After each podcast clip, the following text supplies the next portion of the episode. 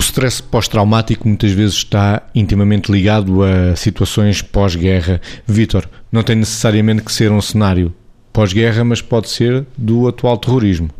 Sem dúvida, não é? Todas as pessoas que uh, vivem situações com um caráter de stress que pode superar aquilo que são as nossas ferramentas, os nossos recursos de gestão do stress do cotidiano e, e como tal, podem não ser situações de guerra, pode ser um acidente de automóvel ou a morte de alguém, mas num contexto como este, porque depende muito da relação entre os recursos que as pessoas têm e a dimensão do stress, não é? Como é que eh, as pessoas são todas diferentes e, portanto, uma situação para uma pessoa pode ter um impacto que desorganiza em termos emocionais, em termos da ansiedade, em termos comportamentais e para outra pode ter menos. No extremo, situações de extremo acabam por ter para a maior parte das pessoas.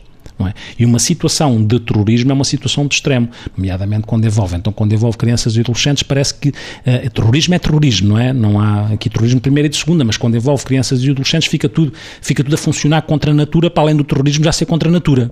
Fica tudo muito hipertrofiado.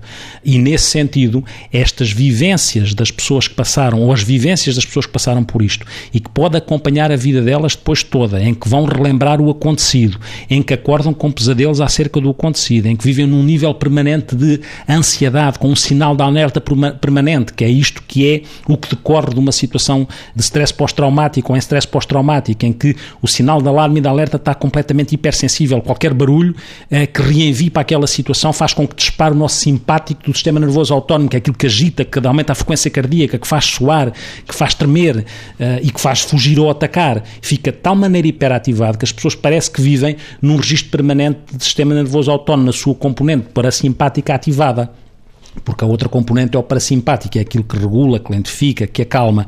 E tudo isto, para quem vive uma situação destas, de facto tem que haver um acompanhamento, ou deverá haver, para que as consequências a nível comportamental e disfuncional e de sofrimento não acompanhem a pessoa tempo demais e com disfuncionalidade demais numa situação que é de facto muito complicada e que reenvia para acompanhar muito tempo estas pessoas com este tipo de sofrimento. Por isso dá sentido o acompanhamento. E que acompanhamento, Margarida, para uma pessoa que tenha sofrido de stress pós-traumático ou que sofra de stress pós-traumático?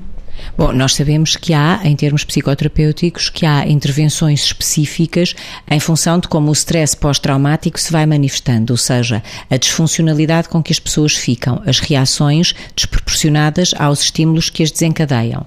Uh, muitas vezes a intrusão desta forma de estar em sofrimento para todas as áreas da vida da pessoa ou para muitas áreas da vida da pessoa remete para uma intervenção psicoterapêutica específica, claro que é caso a caso, mas com técnicas também concretas e específicas.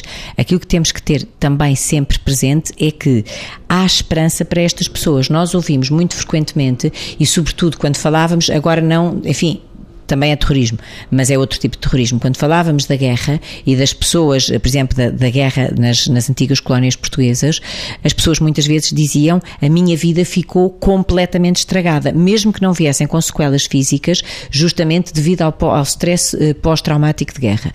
E há que ter a noção que, mesmo que seja o pós-atos terroristas, as intervenções, podendo ser, ter de ser mais ou menos prolongadas, vão trazer a esta pessoa a capacidade de se reorganizar emocionalmente a ponto de ultrapassarem as dificuldades com que ficaram e de vencerem as suas disfuncionalidades e este seu sofrimento mais pesado. Agora, tem que ter a noção que a relação terapêutica é fundamental, o uso de estratégias e técnicas concretas é fundamental e a intervenção também ao nível do contexto objetivo de cada pessoa também não pode ser perdida. Ou seja, estamos a falar de uma intervenção individual, mas sem perder a dimensão sistémica, porque uma coisa é intervir com esta pessoa, estando esta pessoa num momento de vida em que o seu contexto próximo é estável e securizante, ou intervir com esta pessoa também num momento de vida em que, por outro conjunto de circunstâncias, circunstâncias porventura complementares, o seu contexto é adverso.